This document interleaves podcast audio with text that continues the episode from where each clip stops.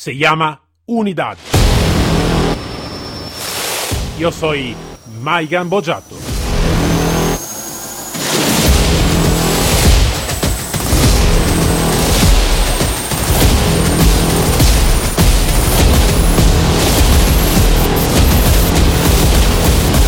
Unidad K9.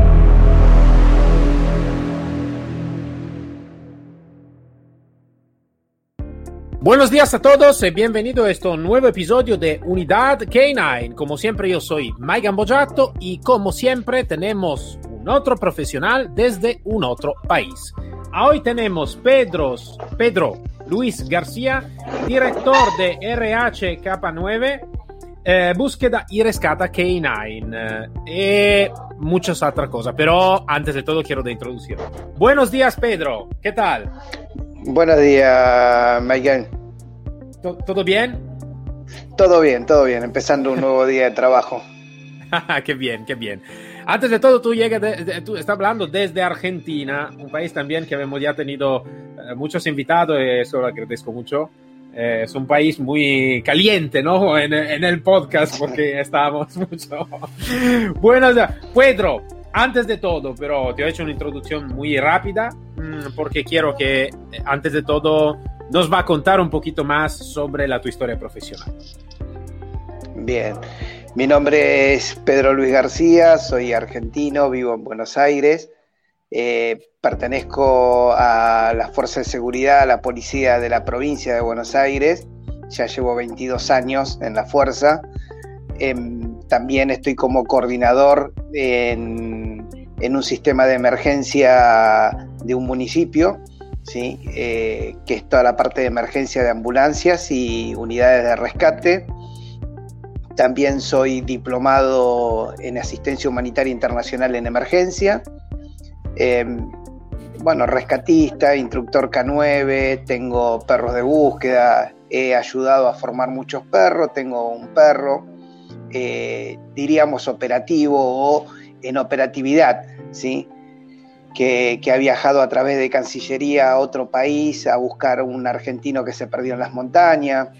Y bueno, eh, he colaborado en varias búsquedas, tanto siendo convocado en forma personal con la unidad de rescate, como otras unidades que, que nos han pedido que le demos el apoyo logístico eh, porque la unidad no solamente cuenta con canes, sino con buzos de rescate, eh, rescate en altura, la parte de comunicaciones, eh, primeros auxilios, así que es una unidad multifuncional. Vale, vale, qué bien, qué bien. Bueno, Pedro, hablamos un poquito de, mm, de alguna tu opinión sobre un poquito lo que es eh, un poquito el mundo de los K9, ¿no? Que al final es lo que nos encanta, eh, entonces mm. todo. Um, la, cuando se habla de, de, K9, muchas veces se habla, eh, la gente está un poquito mareada ¿no? sobre el tema de los K9. A veces mucha gente piensa que son, como se dice, arnés o, uh, o herramienta. El K9 es el perro de trabajo. Um, ¿Cuál es para ti la diferencia la más grande entre un perro de familia, eh, la mascota, ¿no? si queremos decirlo de esta manera, y un perro de trabajo?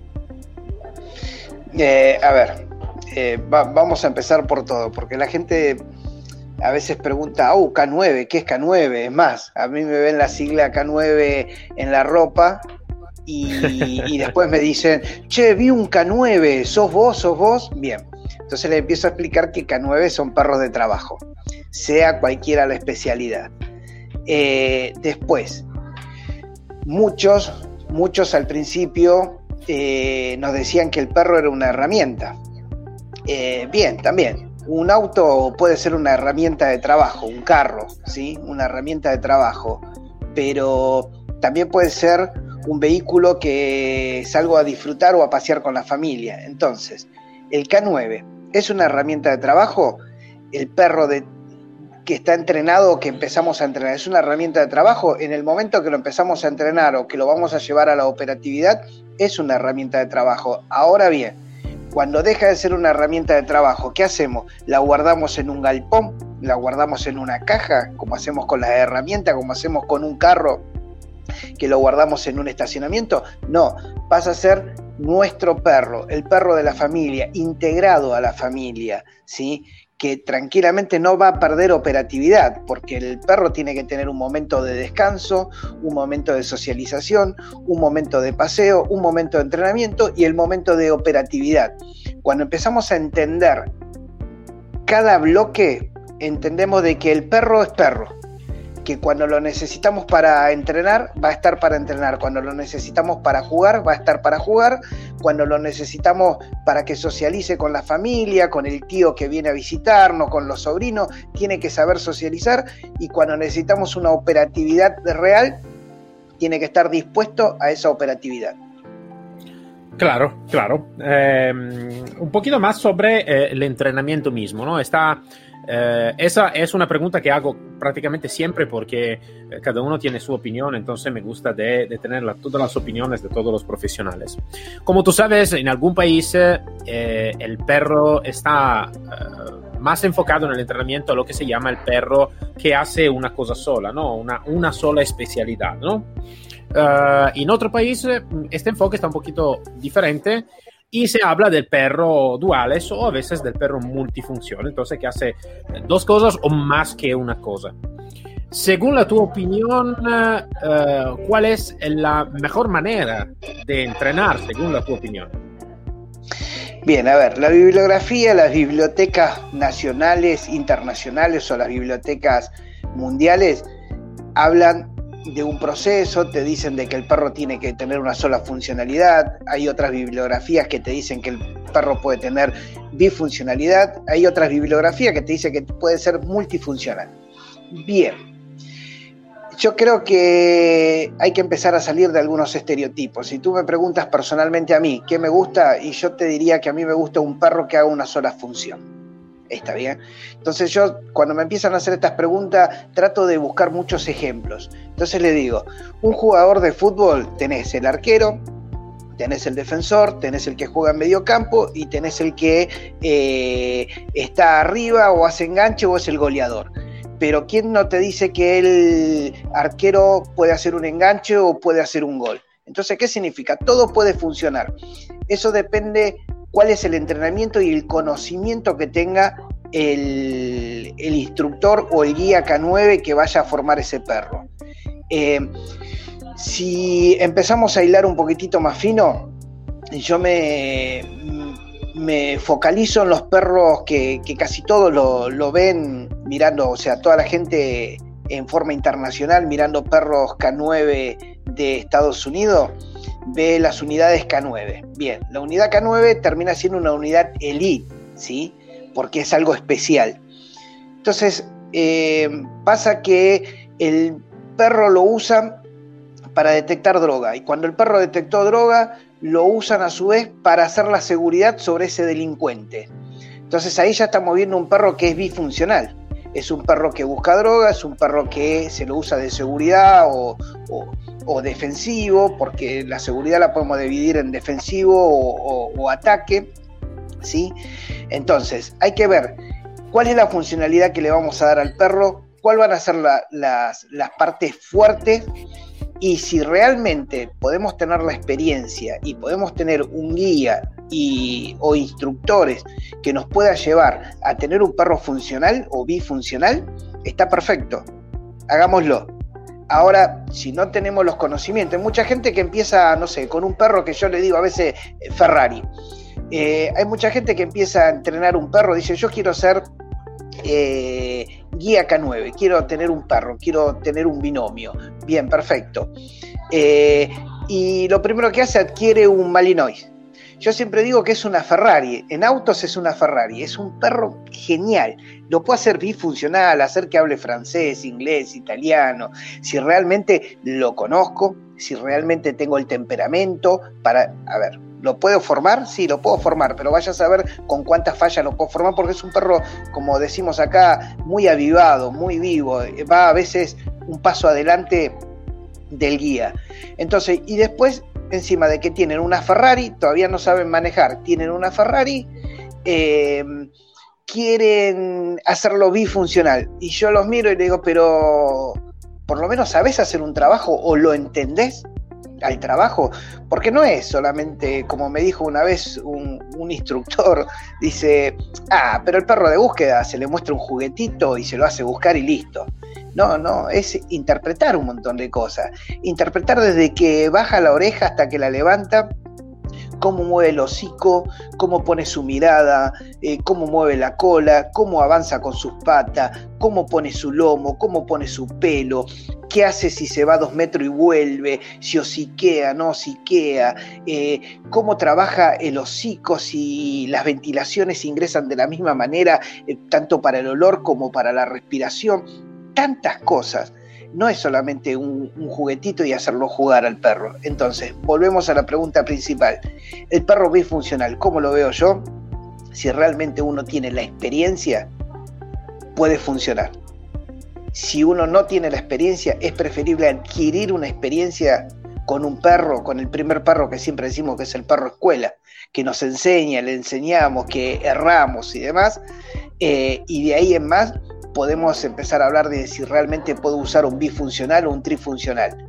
Hay algunos instructores que te dicen, y si justo vas a una casa que se derrumbó y hay una persona viva, una persona muerta y en esa casa tenían droga y vos lo hiciste de tres funciones al perro, bueno, estará la astucia del, del guía en saber cómo va a marcar ese perro. Si yo le pongo que me marque todo ladrando, y bueno, no voy a saber si tengo el vivo, el muerto o, la droga.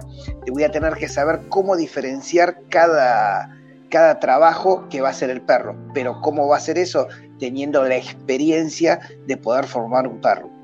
Claro. Claro, claro, sí, sí, ha sido clarísimo, tu, tu punto de vista es, muy claro. Eh, mm, un poquito me la has adelantada como, como contesta, pero quiero decirte lo mismo, ¿no? Entonces, tú estabas hablando del, del Malinois, ¿no? Como perro, el perro Ferrari, ¿no? Eh, dando por asunto la profesionalidad del guía, ¿no? del instructor. Eh, para ti sí que es realmente la mejor opción en general o se necesitaría también que mirar otra tipología de perro según del entorno, del ambiente y de la funcionalidad también de qué se necesita que entrenar. Eh, sí, sí, sí, yo tengo que ver eh, el entorno. A ver, no voy a preparar un, un border collie para llevarlo a, la nieve, no lo voy a preparar en un lugar con bastante temperatura. No sé si voy, eh, a ver, vamos de vuelta. ¿Me reformulás la pregunta? Sí, sí, el Malinois sí que es la mejor opción para todos o realmente está también otra tipología de perro que se pueden entrenar o que es mejor también, a veces según la tu opinión, ¿eh?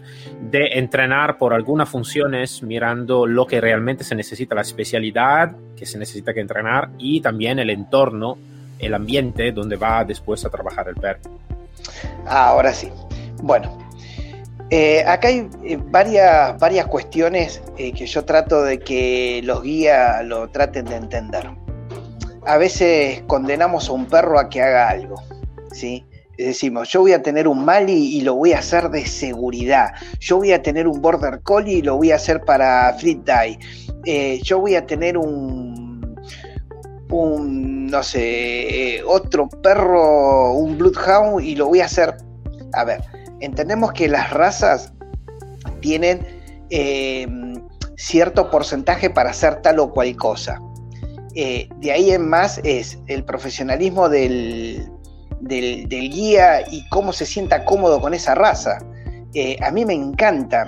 Yo aprendí a entrenar en una manada de Mali, pero tengo Border Collie es eh, mi forma de relacionarme. Me, encanta porque es más cariñoso, me encantan porque me gusta ir a correr y los border eh, son perros que trabajan 16 horas por día, no, no se cansan fácil, son de pastoreo. El, el Mali lo podría hacer, pero no me hallo, me encantan. Yo, yo los miro desde chiquito y cuando son grandes digo, esos cara sucia, porque la cara cuando la tienen muy negrita, pero no me hallo a a, ese perro, Entonces yo siempre digo que uno primero se tiene que hallar a, la raza. Una vez que se halla a la raza, estudiar y decir, esta raza, ¿para qué es más propensa? ¿Para qué es más, más buena? ¿La puedo llevar para esto? ¿La puedo llevar para lo otro? Tengo Bloodhound. Tengo Bloodhound que son hermosos, me encanta. Entonces tengo Border, tengo dos Border y tengo un Bloodhound. Eh, y a cada uno le hago una actividad. El Bloodhound para rastro específico, el border para búsqueda de vivos y espacios confinados. Eh, y el otro border, o border, una, una nena, eh, la tengo para hacer eh, canicross. Hago carrera con perros. ¿sí? Entonces Me, divido y, y, me gusta eso. Tú me dices, a ver, soy guardavida y quiero tener un perro auxiliar. Y bueno, no voy a llevar un border, que es un perro más liviano, que sabe nadar. Yo cuando me meto en el mar nado bien con los perros, pero se cansa más rápido. Entonces sí voy a buscar un, labrador, que sus patitas tiene unas membranas, si uno le abre los deditos, se da cuenta que tiene unas membranas entre dedos como el pato, entonces le va a dar más fuerza al remo y así. Entonces, eh, yo creo que a veces la gente va por moda o porque le regalaron el perro y lo condena a eso. Dice, bueno, me, regalaron un Bloodhound y lo voy a condenar a esto nada más. Y condenar en el buen sentido, ¿sí? Es como que antes de tener el perro ya le decimos lo que tiene que hacer. Es como tener un hijo y decir, tiene que ser abogado. Y capaz que mi hijo quiere ser malabarista, no quiere ser abogado.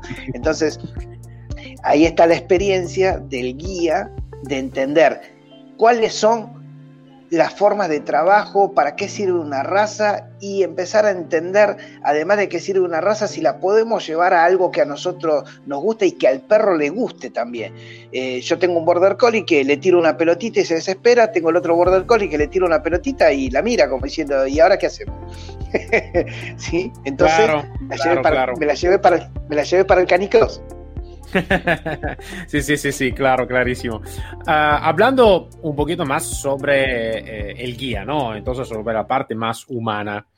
Ah, siempre según la tu experiencia, la tu opinión, ¿cuáles son algunas de las características mm, más importantes por ser un, eh, guía, entonces trabajar con perros, aparte de tener la pasión, porque claro, esto para mí no es una característica, es algo de imprescindible de, de, de, tener el gusto de trabajar con, eh, con, animales en general y también, claro, en específico con los perros. Pero aparte de esta, que es para mí es una característica imprescindible, ¿cuáles son para ti algunas de las características que necesita que tener un guía? Oh, la paciencia. La paciencia, además de tener el amor y las ganas. Hay mucha gente que entra para conocer. Yo he conocido, tengo 46 años, hace 12 años aproximadamente que, estoy en sí con los canes. Siempre estuve en la parte de rescate desde chiquito, desde que tengo 12 años y que entré a los scouts. Eh, y mi primera especialidad fue primeros auxilios. Entonces, eh, eh, hace mucho que, estoy en la parte de rescate y siempre vi los perros y se me ocurrió empezar a, trabajar con, los canes. Entonces vi un montón de gente. Tenía un, conocido que tenía tenía buen poder adquisitivo, tenía supermercados, ¿sí? negocios grandes, y era muy impaciente. Se compraba un perro, lo traía a los tres meses, como el perro no hacía lo que él quería, lo regalaba. Se compraba otro perro, lo traía, a los tres, cuatro meses el perro no hacía lo que él quería y lo regalaba. Entonces, así vi que como cinco o seis perros, y los pagaba recontra caro, muy, con un precio muy elevado y eso. Entonces, primero es tener paciencia, porque el perro, yo siempre digo que ya sabe todo, lo que nosotros tenemos que hacer que descubra eso. No es como el humano, porque el humano nace, va a la escuela y aprende a escribir.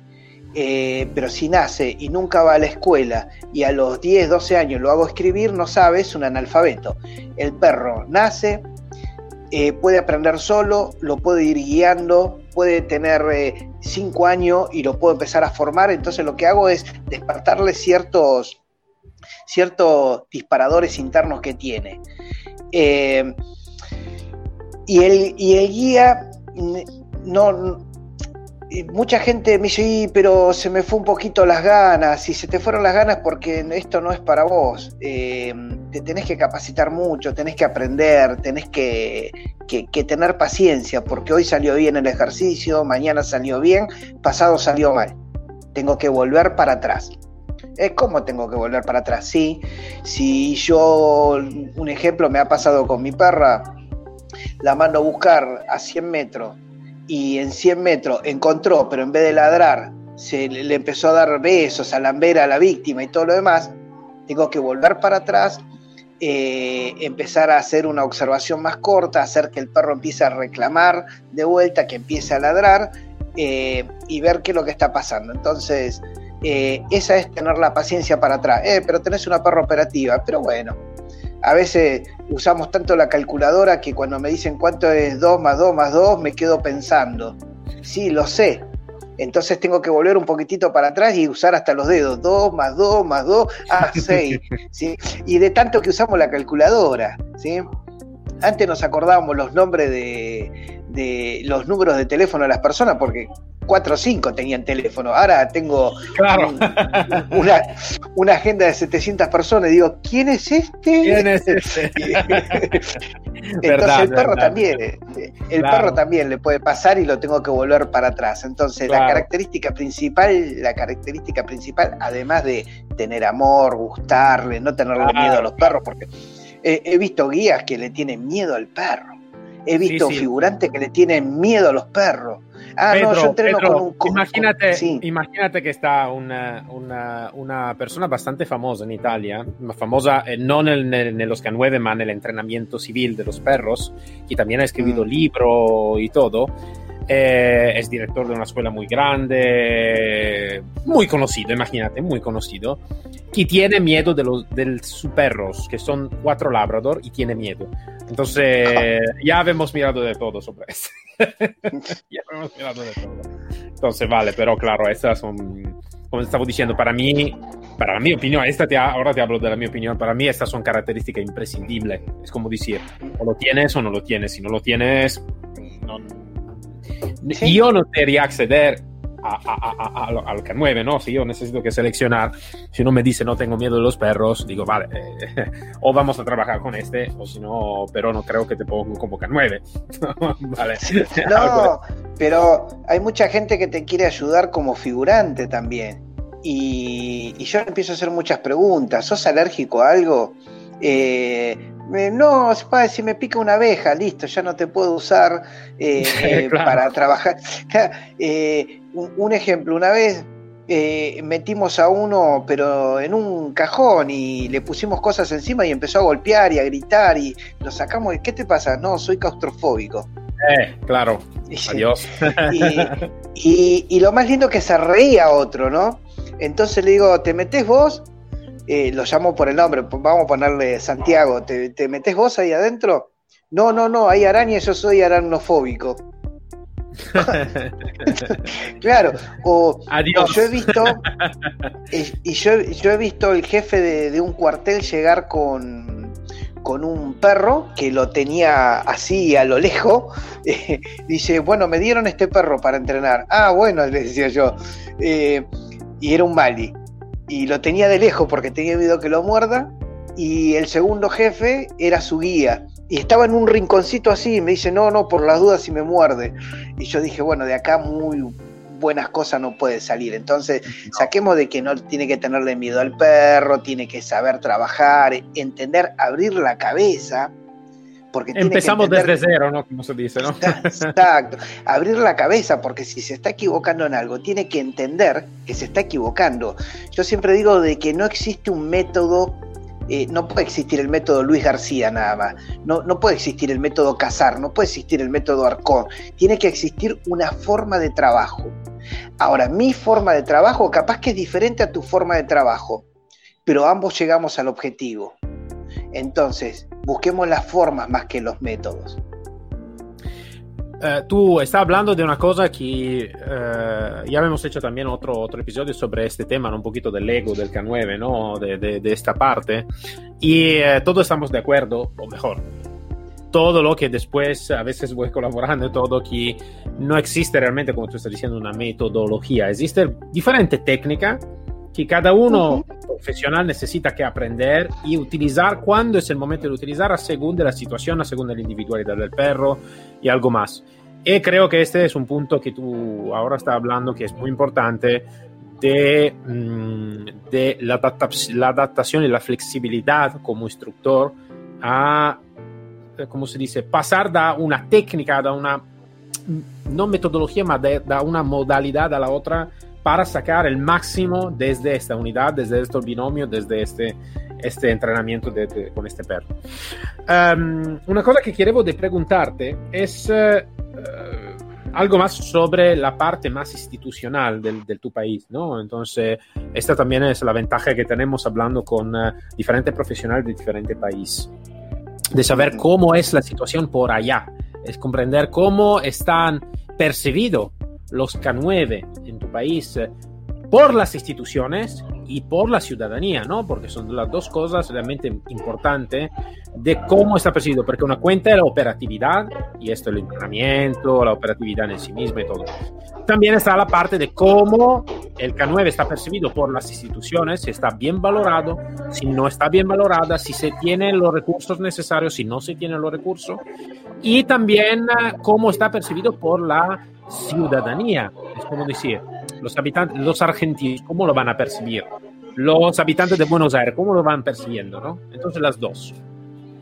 Bueno, acá hay, es, yo siempre digo como una ensalada de fruta, ¿sí? Eh, hay de todo, hay, hay de todo. Hay un ente nacional, eh, Cifebus ahora o anteriormente era Sinotecnia, Sinotecnia Argentina, que había reclutado o había tratado o trata, mejor dicho, eh, a nivel nacional, ¿sí? lo crearon como un organismo nacional de Argentina, para que uno se presente con su perro, pase ciertas pruebas que le piden de obediencia, de búsqueda, son tres, tres, exámenes que se hacen en un año. El primer examen, un ejemplo, sería en el mes de marzo, el segundo examen en, en otro terreno que ellos lo van diciendo, dentro de la Argentina dicen, bueno, el primer examen va a ser en tal provincia, el segundo examen va a ser en el mes de julio en tal provincia y el tercer examen va a ser en el mes de diciembre, ¿sí? Hay que pasar esas tres etapas. Pasando una etapa pueden decir que el perro es operativo solamente para eso y así, ¿sí? Después acá hay muchos cuarteles de bombero, ¿sí? Que son voluntarios. Eh, acá hay 23 provincias, está dividida la Argentina. Cada provincia tiene una policía autónoma, ¿sí? una policía local de su provincia, donde tiene un cuartel central de bomberos, pero cubre solamente las capitales, las capitales importantes. Y luego, en todo lo que es la parte del interior, trabajan bomberos voluntarios. Y dentro de los bomberos voluntarios tienen diferentes áreas y dentro de esas áreas existen K9. No todos lo tienen, no todos los cuarteles lo tienen, pero existen las unidades K9. Y después están las ONG que son K9, ¿sí? Entonces, eh, los bomberos voluntarios, que son alrededor de 600 cuarteles en toda la República Argentina, eh, pero no todos tienen, deberán tener aproximadamente unos 200 cuarteles, deberán tener sección K9. El tema es que no hay un criterio y hay un ego muy, muy intenso de que mi perro es mejor que el tuyo, mi perro hace pi más largo, esas cositas que pasan acá y en otros países. Ahora bien. Y creo, creo en todos los países del mundo, creo. Mm, sí, sí. Bueno, ahora bien, recursos realmente el, yo siempre digo que el, que el guía es el que tiene que, que, tener los recursos. A mí me preguntan, me gustaría entrenar un perro, y lo primero que le digo, ¿tenés forma de transportar tu perro y transportarte vos? No, no, pero ustedes me dicen y yo me tomo algún vehículo o pido a alguien que me lleve. Digo, lo que pasa es que hoy entrenamos a 5 kilómetros después vamos a entrenar a 20 kilómetros, un día podemos entrenar a 300 kilómetros y vos tenés que tener disponibilidad para poder moverte. Y después el equipamiento, tanto sea eh, el canil, que tiene que estar eh, eh, habilitado por las normas IATA, o sea, de transporte aéreo, el equipamiento, la ropa, tener buen alimento para el perro y así un montón de cosas, ¿no? Pero a lo que voy yo es que le digo al, diríamos, la parte de equipamiento, a veces algunos cuarteles ponen vehículos para que se puedan mover los K9, hay cuarteles que tienen más poder adquisitivo que otros, entonces les ponen buenos vehículos, eh, los dejan que se vayan a capacitar. Ahora bien, desaparece una persona, ¿sí? se busca acá, se le dice paradero, ¿sí? desaparición de una persona, se extravió, a veces activan a las unidades rápido, a veces tardan una semana, a veces tardan un mes, a veces activan a las unidades K9 porque la gente empezó por las redes sociales, que manden perros, que manden gatos, que manden ñandú, que manden lo que manden porque quiero que aparezca mi hijo, mi primo, mi papi, mi quien fuese, ¿sí? Entonces, lo que pasa es, la ciudadanía sabe, entre comillas, que existen los K9 cuando los ven por televisión. Nada más que eso y muchos fiscales, muchos jueces eh, tardan muchísimo. Yo he estado en búsquedas que nos han convocado a las 6 de la mañana, 8 de la mañana, y recién a las 16 horas eh, nos dicen que podemos actuar con los canes. Nos tienen esperando, se desgasta el personal, se desgastan los canes, ya uno empieza a perder la paciencia, ¿sí? ya no sabe qué hacer. Entonces, es una ensalada de fruta. Realmente se pueden tener buenas unidades K9, hay entidades serias, las policías como Policía Federal y demás tienen unidades K9, pero tardan mucho en activarlas. Entonces la sociedad lo toma como, ah, si están, que venga. No lo toman como algo tan, tan, tan importante. Es más, mucha gente, no sé, nosotros tenemos centros turísticos acá con montaña y nieve y tienen unidades K9. Y la gente no lo sabe. Y la gente piensa que, que nada, que el perro o es el que va a los espectáculos deportivos, dígase estadios de fútbol, o que van a las manifestaciones, o que son los perros de droga, pero no entienden de que existen un montón de cosas más, ¿sí? Con el perro. Así que... Sí, sí, lo comprendo y es una cosa también eh, en algún país un poquito más, en algún país un poquito menos, pero es algo que vamos a sufrir un poquito todos de esta parte que a veces, eh, como decir, como tú estabas diciendo, ¿no? si están bien, si no está, vale, ¿no? Eh, esto, esto no puede ser. Necesita que, necesitamos que levantarnos un poquito más a nuestra profesionalidad y ser un poquito más, como se dice, tenido en cuenta, pero parte de nuestra la, responsabilidad también es nuestra y necesitamos que trabajar y luchar por este seguro. Pedro, pero, pero perdóname, ¿no? Pero ¿sabes cuál es el problema? Que tenemos un mal marketing los, K9. Esto es. Eh, ¿cómo, cómo, es el mar marketing? A mí me llamó hace poco, hace menos de un mes, me llamó el secretario de seguridad, el subsecretario de seguridad, eh, y me preguntó y me dijo, eh, Luisito, hermano querido, te hago una consulta. Vos me habías comentado que tenías unos perros para buscar porque se perdió una persona hace una semana no, hace un mes ya se había, estaban buscando a la persona. Y le digo, sí, eh, yo te lo había comentado y lo dije y lo publico por todos lados y lo meto en las redes y pongo los entrenamientos y todo. Ah, entonces te vamos a necesitar. Entonces, ¿cuál, ¿cuál es el tema? Yo creo que los jefes de unidades, los directores, directores de diferentes áreas, se tienen que empezar a juntar con el Poder Judicial, ¿sí? Eh, y empezar a decirle, mire, cuando ustedes desaparece una persona, eh, tienen tantas horas para usar un perro así, tantas horas. Entonces darle una instrucción. Y yo creo que cuando empecemos a, mostrar un poco más ese marketing y explicarle a los fiscales, a los jueces, y vamos a decir a, ciertos políticos que, tienen cierta área, van a tener que empezar a decir, che, qué bueno, mira, eh, tienen, tienen esta herramienta, acá vamos a decir que, ellos lo tomen como que es una herramienta, tienen esta herramienta para ayudarnos a buscar, porque yo veo eh, en la actualidad, eh, hace poco tuvimos un caso muy importante acá en la Argentina, nos habían puesto en apresto a nosotros, de un chico que había desaparecido, había policías involucrados y demás, y lo primero que hicieron, eh, llamaron a un equipo de dron. O sea, es una herramienta, es una herramienta el dron, pero el perro también, porque el dron, eh, a ver, yo, yo estuve analizando mucho el tema del dron. El dron, a cierta altura, lo que está abajo puede entrar en confusión. Cuando yo trabajé con gente que, que tenía aviones livianos o avionetas, que le dicen mucho, se confundieron en un ejercicio en el aire con un avión caído, eh, con unos hilos. ¿Sí? Se confundían con los hilos bolsa. Eh, entonces imagínate que si están eh, el ojo del hombre está preparado, diríamos, directamente para mirar, se puede llegar a confundir, ¿por qué con el dron no nos podemos llegar a confundir? entonces usemos tecnología y usemos los perros también, que, eso es muy bueno. Claro, sí, sí, seguro, seguro que sí, estoy de acuerdo contigo también con lo, del marketing.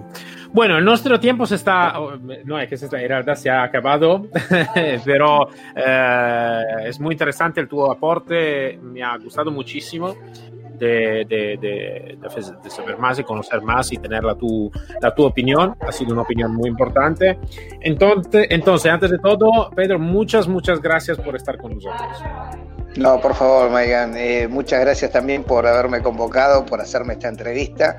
Y bueno, desde acá, desde Buenos Aires, de Argentina, en la unidad RHK9 Argentina, con todos sus enlaces, WAR, Rescate Capilla del Señor y, y, todas las unidades que nos siguen. Estamos siempre en apresto y atentos para lo que necesiten y esperemos algún día conocernos. ¿sí? Esperamos que sí, miramos cómo va pasando esto, todo este tema ahora del encierre y todo, pero seguro que, seguro que ya ahora ya tengo un montón de visitas que hacer en diferentes países de Sudamérica y como se estoy pendiente de este, ¿no? Entonces soy mucha gana, ¿no? bueno, muchas gracias y hasta luego. Hasta luego. Para todos nos encontramos el próximo episodio de Unidad K9, siempre con mí, Mike Gambozato, y con un otro profesional con otra historia. Hasta luego todos.